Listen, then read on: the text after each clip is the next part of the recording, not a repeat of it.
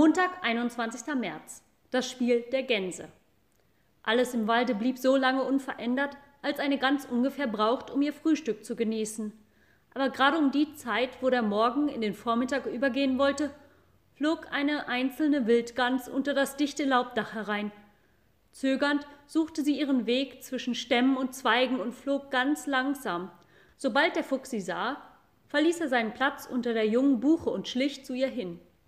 Die Wildgans wich dem Fuchs nicht aus, sondern flog ganz nah heran.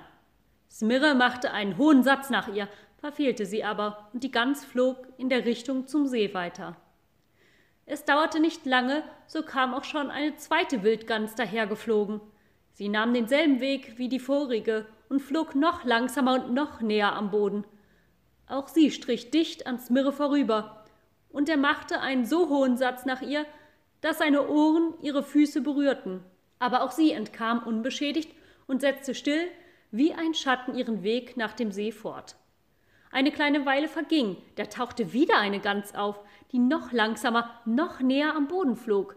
Smirre machte einen gewaltigen Satz, und es fehlte nur ein Haar breit, so hätte er sie gefasst, aber auch diese Gans entkam ihm.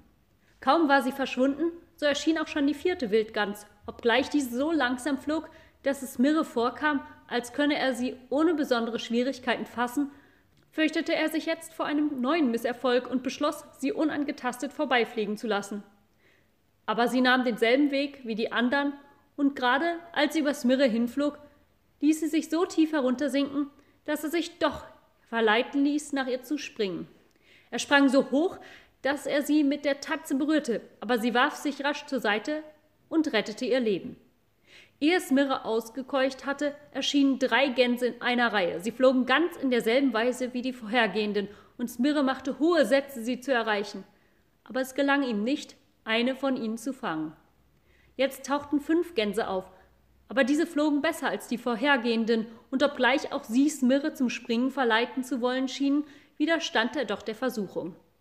Nach einer ziemlich langen Pause tauchte wieder eine einzelne Gans auf. Das war die dreizehnte. Die war so alt, dass sie ganz grau war und nicht einen einzigen dunklen Streifen auf dem Körper hatte. Sie schien den einen Flügel nicht recht gebrauchen zu können und flog erbärmlich schlecht und schief, so dass sie fast am Boden streifte. Smirre machte nicht nur einen hohen Satz nach ihr, sondern verfolgte sie auch noch springend und hüpfend nach dem See zu. Aber auch diesmal wurde seine Mühe nicht belohnt. Als die vierzehnte Gans erschien, war es ein sehr schöner Anblick, denn sie war ganz weiß, und als sie ihre großen Flügel bewegte, schien ein helles Licht in dem dunklen Wald aufzuleuchten. Als Mirre ihrer ansichtig wurde, bot er seine ganze Kraft auf und sprang halbwegs bis zum Blätterdach empor. Aber die weiße Gans flog, wie alle die anderen vorher, unbeschädigt an ihm vorüber. Nun wurde es eine ganze Weile still unter den Buchen. Es sah aus, als sei der ganze Schwarm Wildgänse weitergeflogen.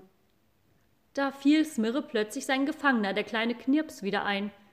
Er hatte keine Zeit gehabt, an ihn zu denken, seit er die erste Gans gesehen hatte. Aber natürlich war der längst auf und davon. Doch Smirre blieb auch jetzt nicht viel Zeit, an den kleinen Kerl zu denken, denn eben kam die erste Gans wieder vom See her und flog langsam unter dem Blätterdach hin.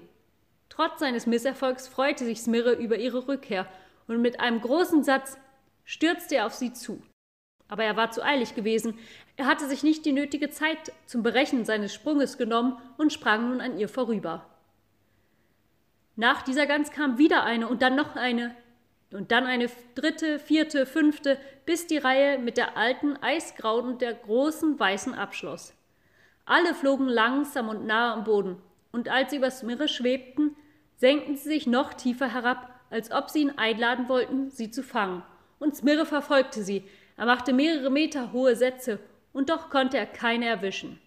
Das war der schrecklichste Tag, den der Fuchs Smirre je erlebt hatte.